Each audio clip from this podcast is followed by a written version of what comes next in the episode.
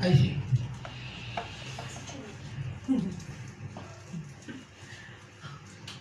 Declara que la casa de su padre, el templo en Jerusalén, que es como declarar que es Dios.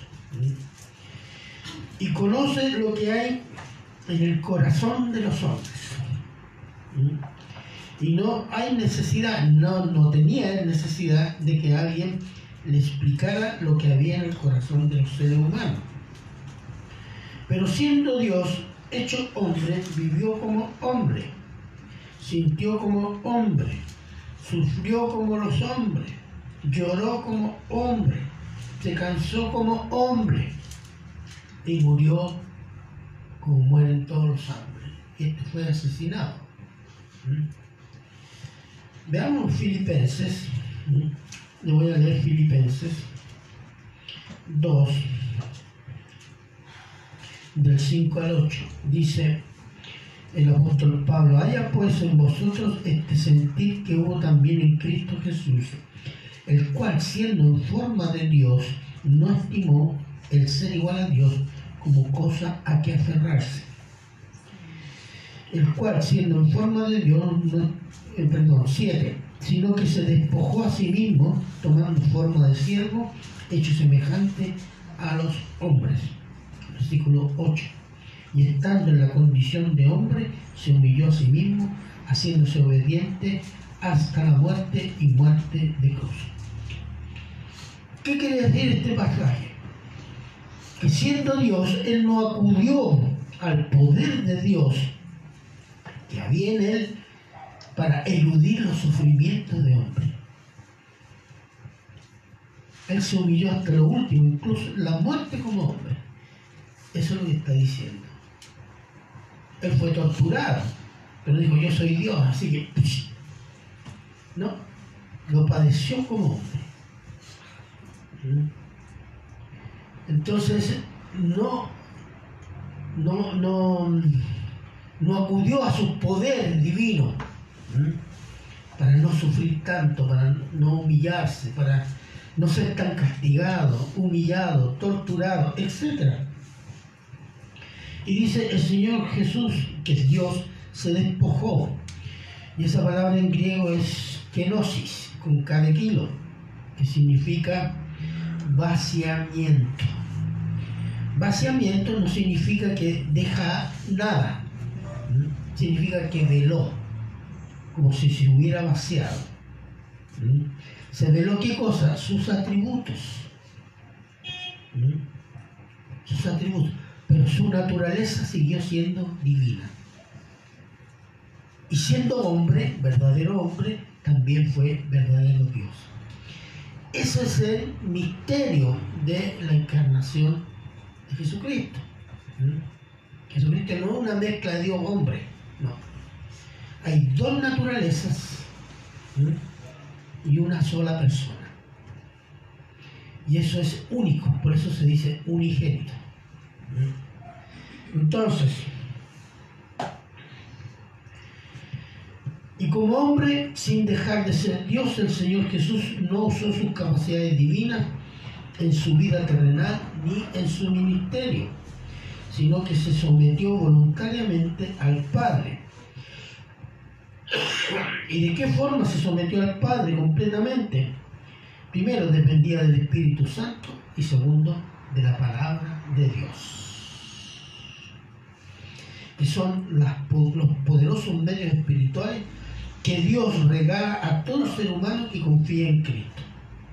El Señor Jesús, verdadero Dios y verdadero hombre, se defendió como hombre de, los, de las tentaciones del mal, usando los medios que Dios Padre le entregó a su Hijo amado. Y eso es lo que yo quiero que veamos con este pasaje. Que Jesús, siendo Dios, no usó sus atributos divinos, sino que se guió por el Espíritu Santo y por la palabra de Dios. Los cristianos, ¿qué tenemos? ¿Tenemos el Espíritu Santo? Amén. ¿Qué nos es dada? La palabra. Al final vamos a ver algunas diferencias, pero son los mismos medios. que Dios le dio a su Hijo amado, que son los medios que nos da a nosotros.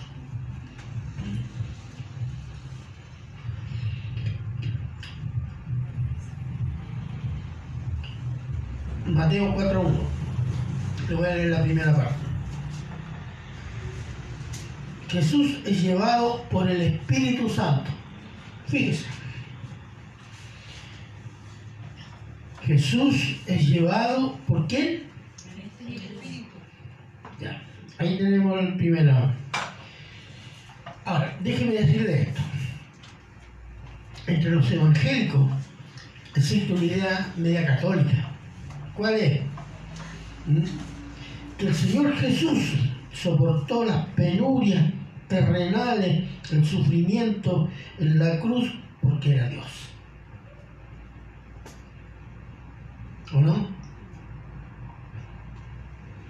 Frente a las exigencias de santidad, mucha gente, católico y evangélico, ¿Mm? las exigencias de santidad que hacen las escrituras al creyente responden, ah, yo no soy como Jesús, yo soy humano. Yo soy limitado. Jesús era Dios. Se fija, con eso nosotros estamos diciendo que él lo podía, yo no lo puedo.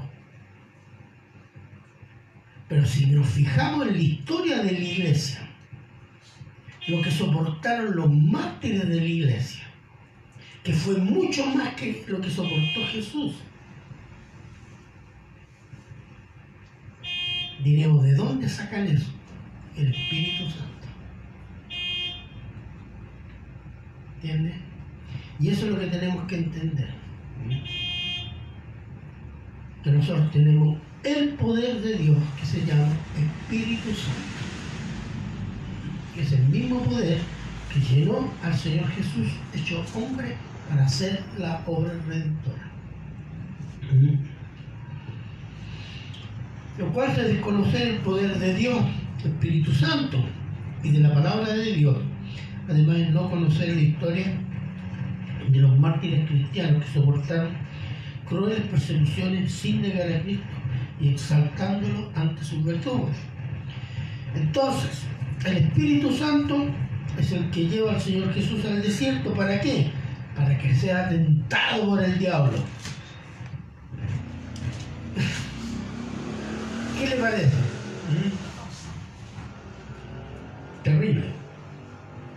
Ahora, si entendemos que el Espíritu Santo es Dios, entonces es Dios el que está guiando la vida terrenal del Señor Jesús y su ministerio. Vamos a ver algunos versículos. Veamos Lucas 4, 14.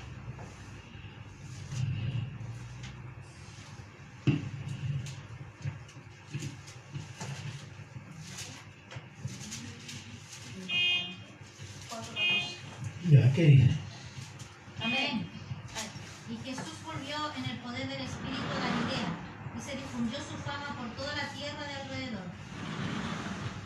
porque termina las tentaciones, dice, Lucas dice de nuevo, fue guiado por el poder del Espíritu e a- lo llevó a Galilea.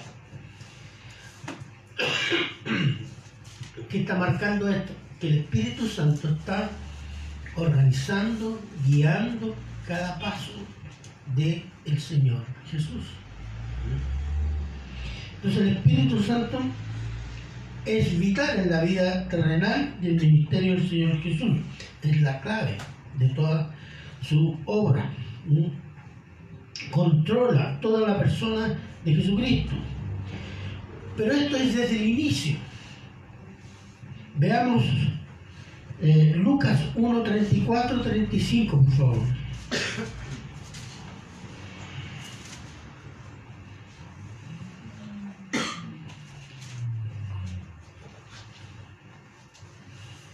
Amén.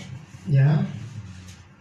Entonces María dijo al ángel, ¿cómo será esto? Pues no conozco varón. Respondiendo el ángel le dijo, el Espíritu Santo vendrá sobre ti y el poder del Altísimo te cubrirá con su sombra, por lo cual también el santo ser que nacerá será llamado Hijo de Dios. ¿Se fija?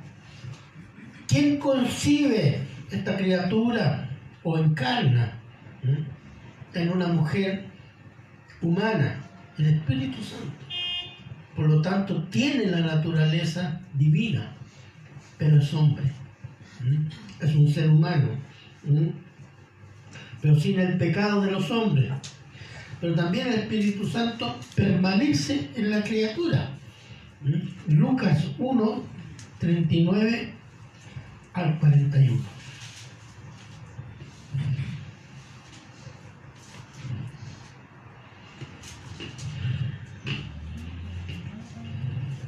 Lucas 1, 39 al 41.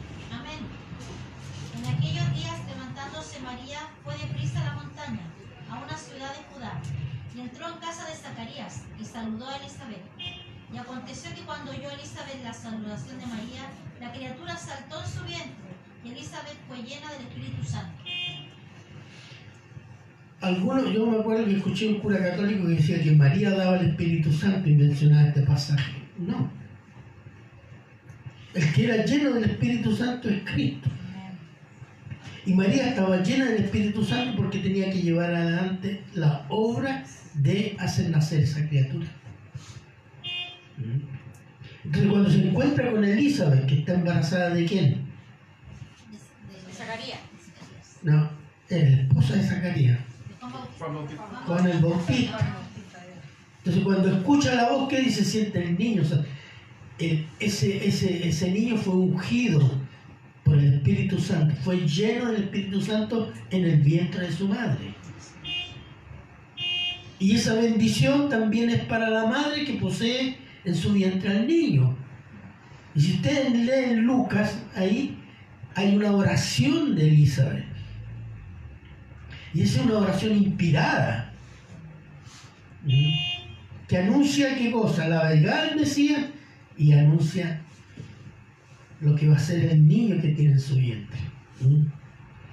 Entonces, es una cosa, eh, como el Espíritu Santo está obrando en Cristo y obra en las personas que están relacionadas con Cristo. También, por ejemplo, en Zacarías, veamos Lucas 1.67.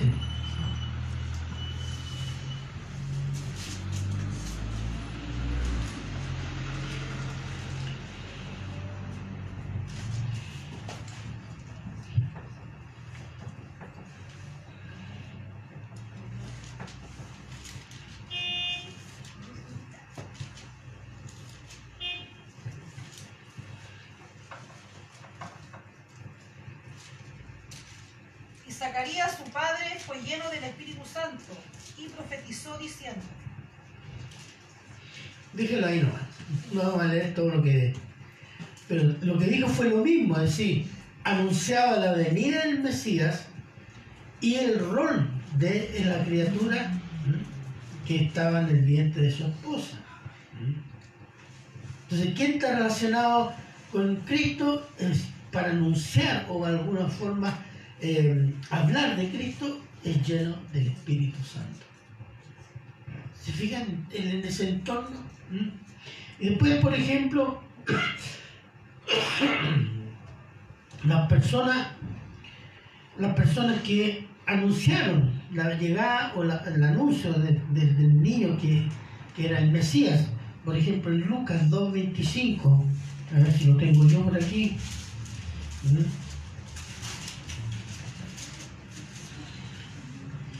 Lucas 2. De se lo leo yo. Y aquí había en Jerusalén un hombre llamado Simeón, y este hombre justo y piadoso esperaba la consolación del- de Israel, y el Espíritu Santo estaba sobre él. ¿Y qué lo llevó a Simón al templo y vio al niño, lo tomó en un brazo e hizo una profecía? También había otra mujer, ¿se acuerdan cómo se llamaba? Ana. Ana, que anunciaba a todos los pasantes ahí, porque ella lleva años en el templo haciendo ayuno, orando, sirviendo, y anunciaba la llegada de este niño. Este niño es el Mesías. Entonces, para que nos demos cuenta la importancia del Espíritu Santo en la persona de Cristo y en los anuncios de la venida de Cristo y en las obras de Cristo. Vamos a ver. El mismo Señor Jesús declara que toda su obra es por el Espíritu Santo. Miren lo que dice en Lucas 4:18.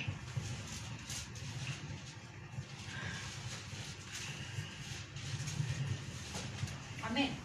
¿Ya? El Espíritu del Señor está sobre mí, por cuanto me ha ungido para dar buenas nuevas a los pobres. Me ha enviado a sanar a los quebrantados de corazón, a pregonar libertad a los cautivos y a visitar a los ciegos, a poner en libertad a los oprimidos. Lea la primera parte, hermano. El Espíritu del Señor está sobre mí.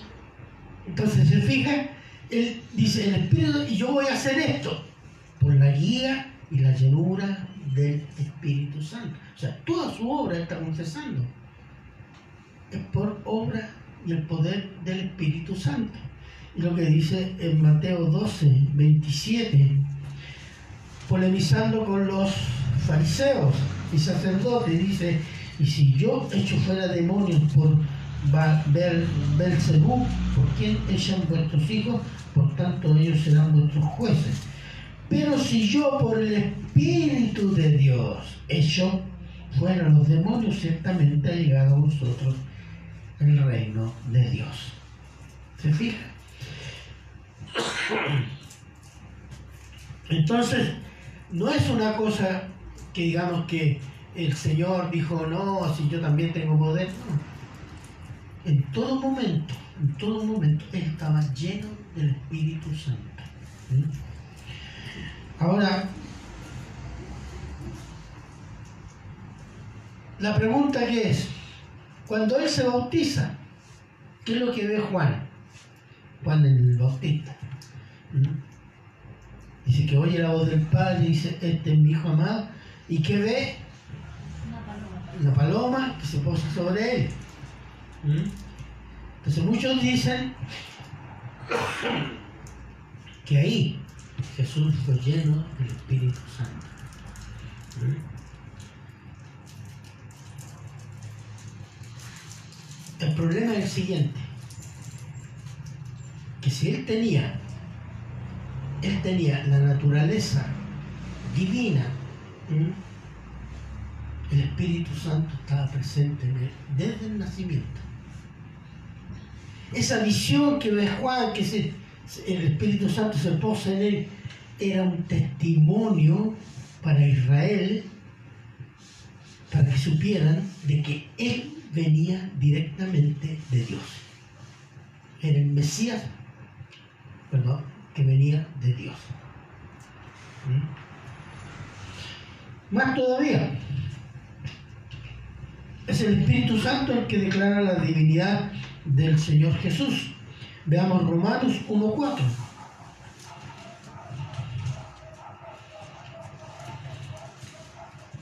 Amén. Ya. Y fue declarado Hijo de Dios con poder según el Espíritu de Santidad, por la resurrección de entre los muertos. ¿Qué fue lo que declaró que era hijo de Dios o que tenía naturaleza divina? La resurrección. La resurrección con cuerpo glorificado, etc.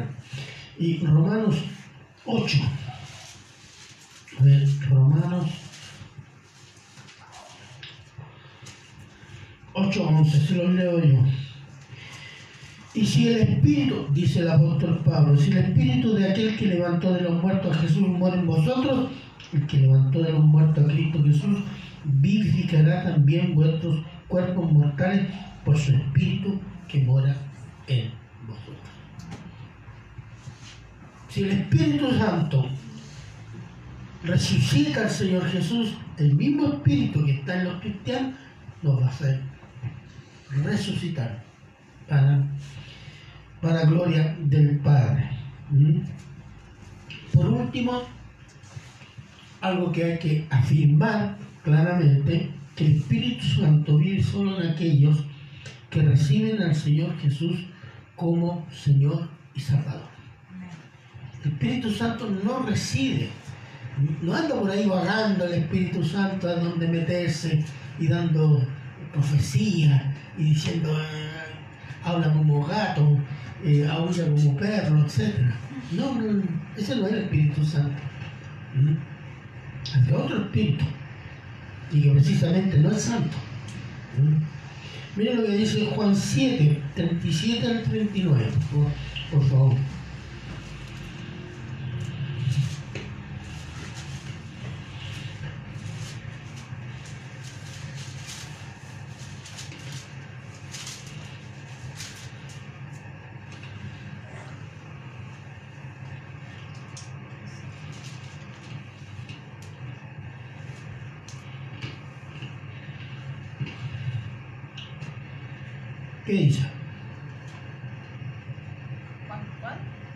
37, 37 al 39.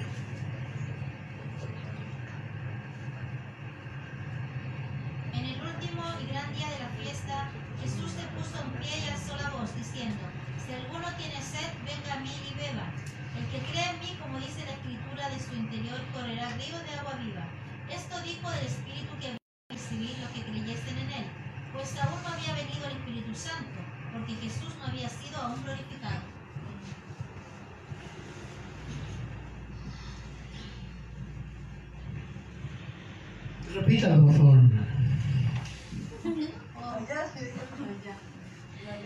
¿Completo? Sí. Ya. En el último y gran día de la fiesta, Jesús se puso en pie y alzó la voz, diciendo, si alguno tiene sed, venga a mí y beba. El que cree en mí, como dice la Escritura, de su interior correrá río de agua viva. Esto dijo del Espíritu que había de recibir los que creyesen en él, pues aún no había venido el Espíritu Santo, porque Jesús no había sido aún glorificado. Estos recibirán los que creen. Ahí dice, los que creen, los que confían en Cristo, van a recibir esto. ¿Mm? No hay otra persona. No hay que uno que medio que cree, medio que porque, no sé, porque es compadre el pastor va a recibir el Espíritu Santo. No. ¿Mm? Es por la fe que surge de dónde? Dios la hace surgir de dónde? Del corazón. ¿Mm? Es por esa obra el Espíritu Santo viene a vivir en el creyente. ¿Mm? De otra manera es imposible. ¿Mm? Entonces, el Señor Jesús es Dios hecho hombre, que se somete completamente a los propósitos redentores del Padre y se somete al poder y guía del Espíritu Santo, el cual es poder de Dios que es dado a los que creen en Cristo para glorificar a Cristo en el cristiano. Ahí comienza la obra del Espíritu Santo en el cristiano. Miren lo que dice Juan 16, 14. Hablando Jesús del Espíritu Santo a los discípulos, les dice, Él me glorificará porque tomará de lo mío y os lo hará saber. El Espíritu Santo no toma cosas de los hombres. El Espíritu Santo toma lo de Cristo y lo pone en el corazón del cristiano para la gloria de Cristo. Su palabra, su carácter, su obra. La centralidad de Cristo con el Espíritu Santo es fundamental en toda la obra de Cristo. En la obra redentora, mientras tú en la tierra, y en la obra en los que creen. El poder que tuvo Cristo también lo tenemos nosotros. ¿Sabe cuál es la diferencia? ¿Mm? Vamos a ver al final. ¿Mm? Entonces es importante que tomemos nota de eso. ¿Mm?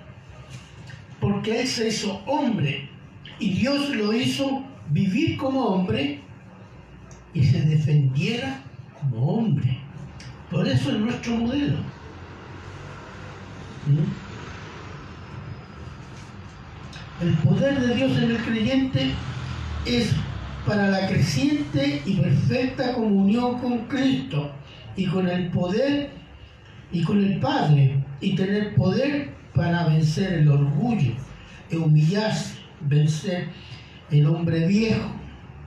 ¿El hombre viejo cuál es? El hombre pecador. Para Dios es inútil, por eso dice viejo. Y crecer en el hombre nuevo. ¿En qué? En santidad. Esa es la característica del hombre nuevo. Poder para crecer en amor y dependencia de Cristo. Y vencer el amor propio. Y vencer el depender de mí y del mundo. Servir al Señor con sacrificio y amor. Perdón. Y no servir cuando tenga tiempo o servir al ojo.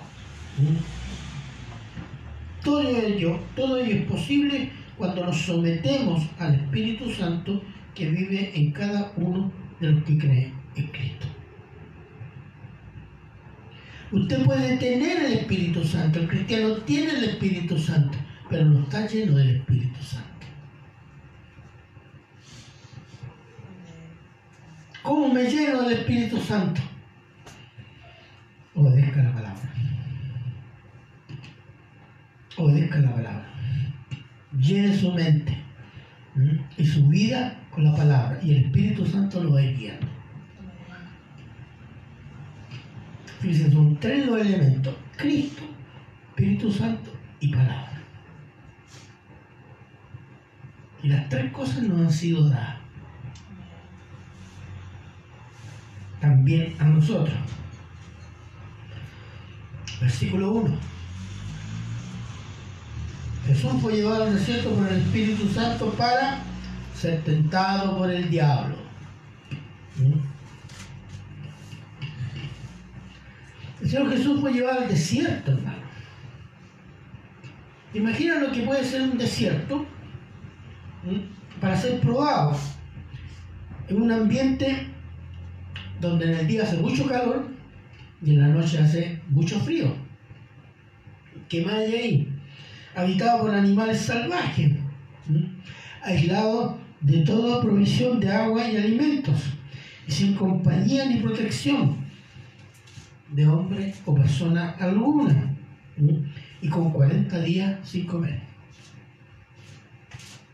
Ah, tiene que ser Dios nomás. Sí, pero Moisés no era Dios, pero hizo 40 días de ayuno completo en el monte con el Señor. Elías, el otro profeta, también hizo 40 días, pero no lo han hecho todo. Y habla, dice que hizo los 40 días. 41. Eso es algo, bueno, dejémoslo ahí. Pero en la Biblia son por lo menos que yo me acuerdo estos tres personajes hicieron Cristo, Moisés y Elías. 40 días de ayuno completo, está hablando de eso, sin comer y sin beber líquido. Usted normalmente un ayuno sin beber líquido, después del séptimo octavo día, se, eh, se deteriora sin retorno. Y creo que poco más de un mes, no sé si son 40 días sin comer, usted se deteriora su cuerpo y no hay retorno. Se deteriora para siempre, hasta la muerte. Algunos mueren. Entonces, quien hace 40 días es una obra de Dios. Es una bendición de Dios. Para los propósitos de Dios. No va a ser que uno es más fortachín, no, porque son 40 días y 40 noches con Dios. Y eso a algunos les da miedo. Entonces, ese era el ambiente donde fue a hacer este ayuno de 40 días, a diferencia de Adán. ¿Se acuerdan cuáles eran las condiciones de Adán?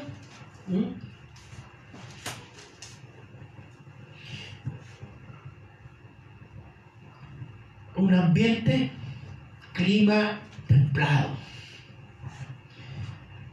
Abundancia de comida y agua, frutas, aguas, ríos, lagos, en cualquier momento. ¿Qué más? Animales domesticados. ¿Qué más? En compañía de su esposa. ¿Mm? Y no llegaba a 40 días, ni un solo día en ayuno. Solo tenía una provisión, una sola, un mandamiento. Y cayó. Cayó en la tentación. Perdón. No pasó la prueba de santidad, fidelidad, demostrando debilidad, vulnerabilidad en su santidad e inocencia.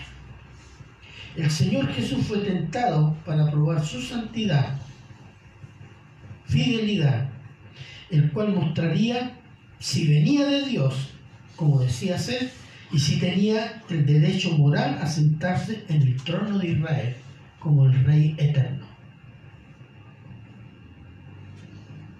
Esa era la prueba. ¿Y qué implica eso? Que no tuviera pecado, que no pecara. Porque si caía en la tentación era igual que Adán, entonces ahora no, no estaríamos hablando de esto. Tal prueba no era para que Dios supiera cualidad del Señor Jesús, ni para que el mismo Señor Jesús supiera si era pecador o no era pecador, sino que fue una prueba para que los ángeles santos y los ángeles inmundos y los hombres de todos los tiempos entendieran quién era y quién es el Señor Jesús. Ese testimonio lo tenemos acá nosotros. ¿Mm?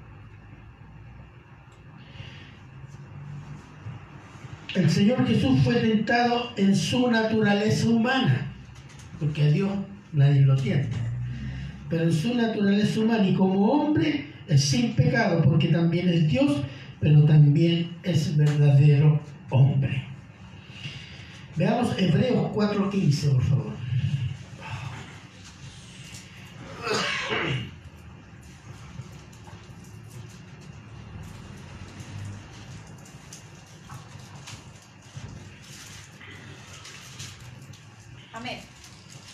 Porque no tenemos un sumo sacerdote que no pueda compadecerse de nuestras debilidades, sino uno que fue tentado en todo, según nuestra semejanza, pero sin pecado. Según nuestra semejanza, según nuestra carne. Él fue tentado en todas las cosas que nosotros también somos tentados.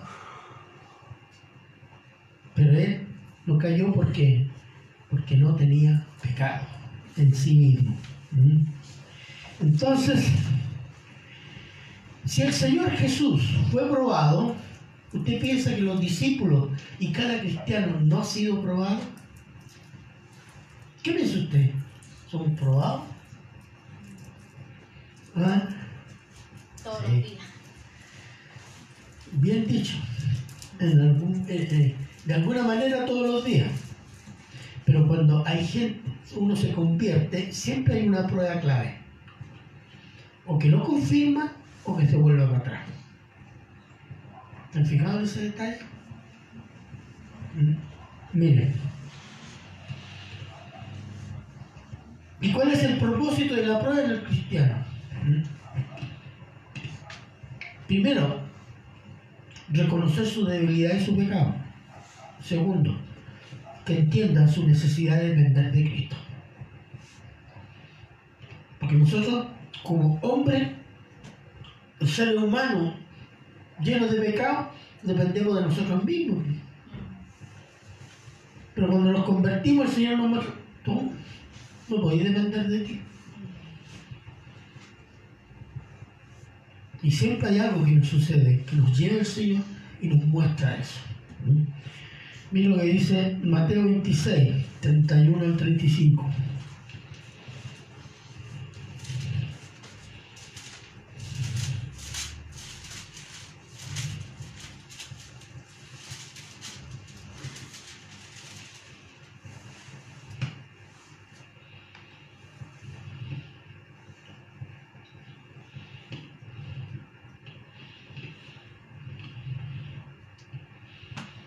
A ver.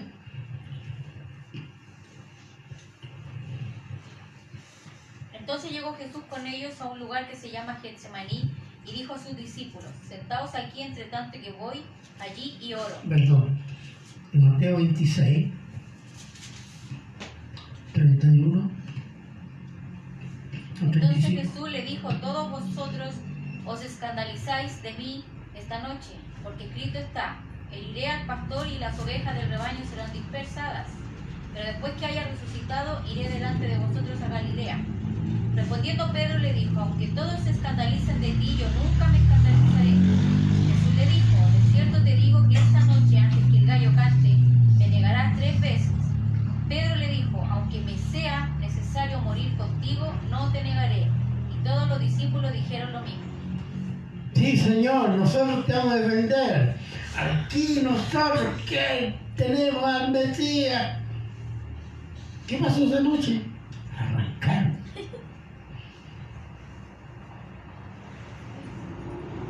Y Pedro, que se hizo el valiente y se metió al patio, lo reconocieron. No, no lo conozco, no, y se arrancó. Fíjense, esa fue una prueba terrible.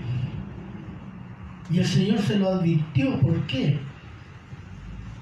Un hombre que se mostraba lleno de sí mismo, que se cree fuerte, valiente, independiente, orgulloso, que todo esto, esto, esto- el reino depende de mí. No. Pero ante el peligro de ser detenido, juzgado y condenado, negó conocer al Señor Jesús, demostrando ser débil, miedoso, pecador, traidor. Esa es nuestra naturaleza, hermano. Ante a veces el riesgo, somos tentados a traicionar.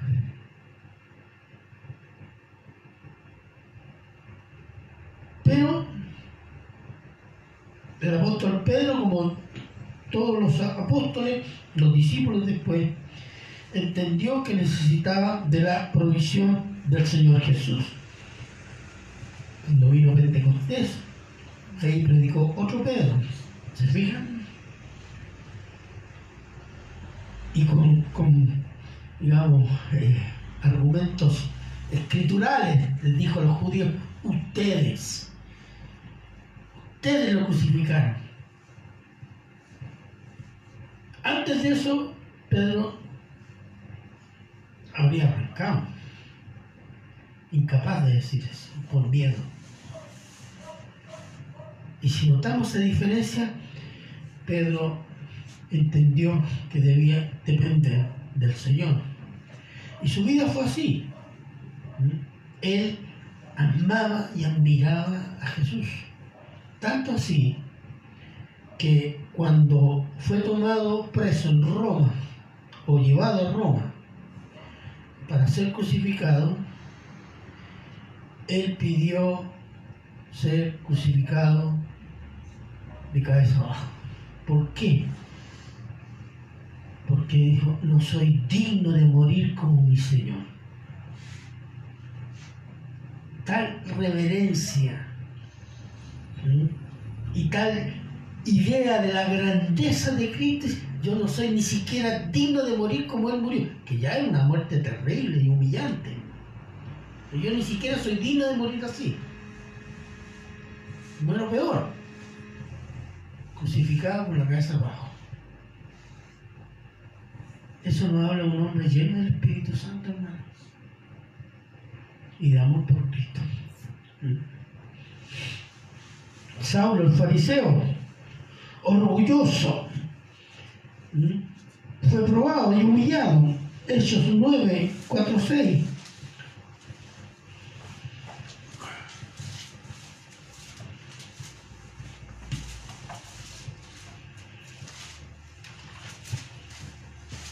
Amén.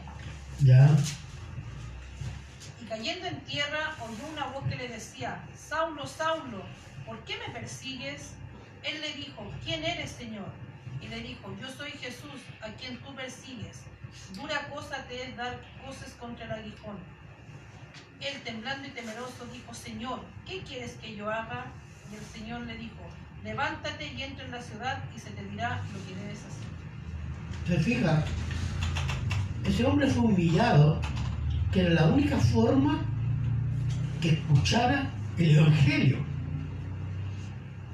Fue brutalmente humillado. Y en muchos periodos de su vida también fue humillado, varias humillaciones. Por ejemplo, Hechos 9, 23 al 25.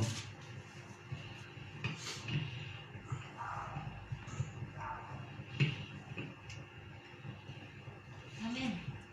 Pasados muchos días, los judíos resolvieron en consejo matarle, pero sus, pero acechanzas llegaron al conocimiento de Saulo, y ellos guardaban las puertas de día y de noche para matarle.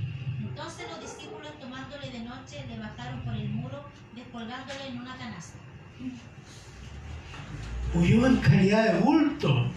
El fariseo, el irreprensible fariseo. Tuvieron que meterle un canasto para que no lo mataran. ¿Se, se imagina de a dónde lo, lo- lo puso el Señor? Y ya cuando es más anciano, cuando dice, tres veces te pedí que me saques este aguijón en la carne. ¿Y ¿Qué le dice el Señor? Bástate de mi gracia. Bástate de mi gracia.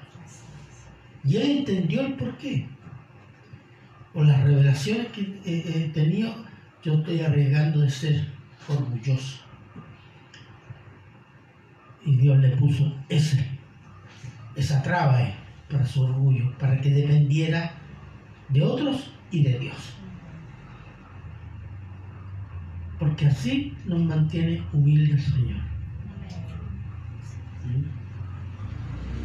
Entonces, un hombre, porque un hombre orgulloso, cuando está en autoridad, desea ser relevante. ¿Te has fijado en eso? Que ser notorio. Sí, yo soy, soy el pastor ahí, me conocen en las redes sociales, los políticos, en fin, he escrito un libro. Ser relevante.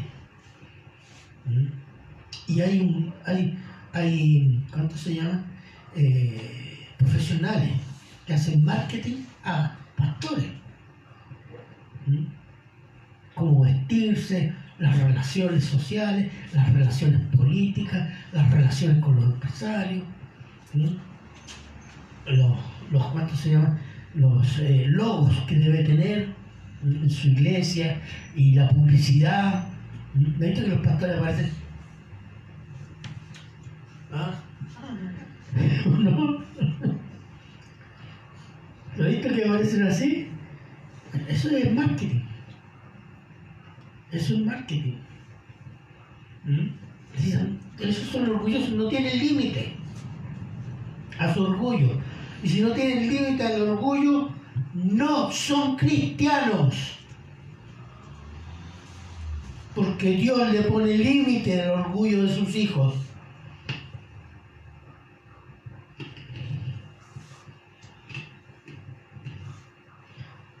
Todo pecador convertido a Cristo es probado para que aprenda a reconocer su pecaminosidad y necesidad de crecer en dependencia de Cristo y su palabra.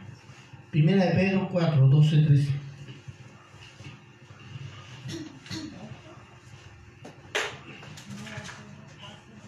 Primera de Pedro 4, 12, 13.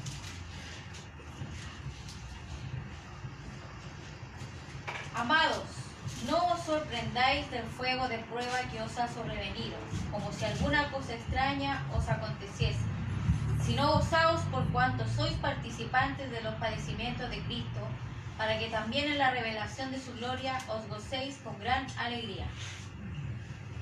¿Cómo dice el apóstol? No extrañéis esta prueba, están siendo perseguidos. Las dos cartas de Pedro, la primera y la segunda, es a cristianos perseguidos. Entonces no extrañe esta prueba, como si fuera algo raro. Todo lo contrario, haré, gloríense en ello. ¿Por qué? Porque es para crecimiento y conocimiento del Señor Jesús.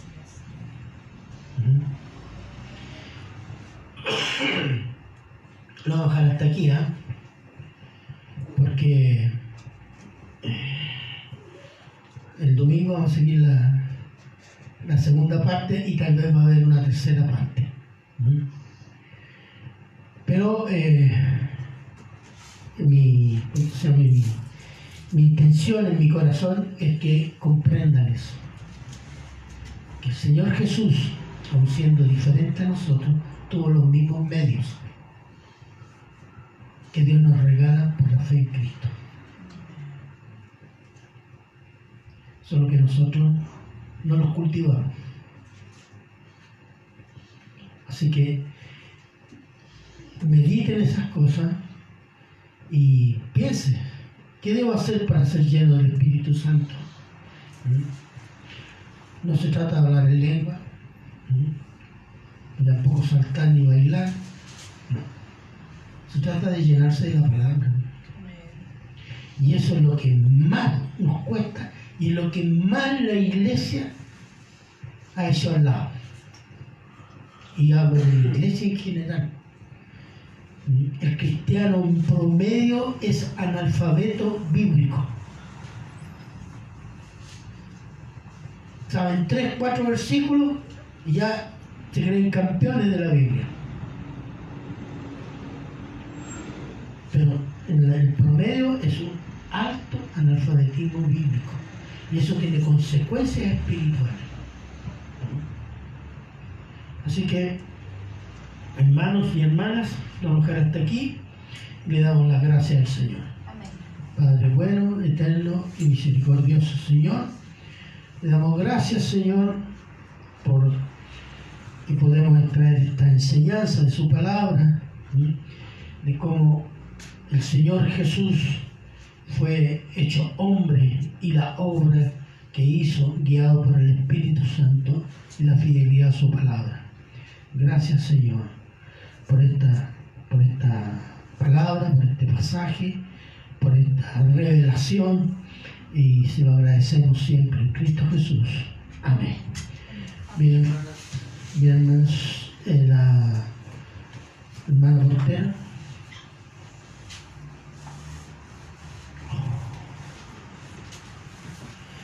que de los versículos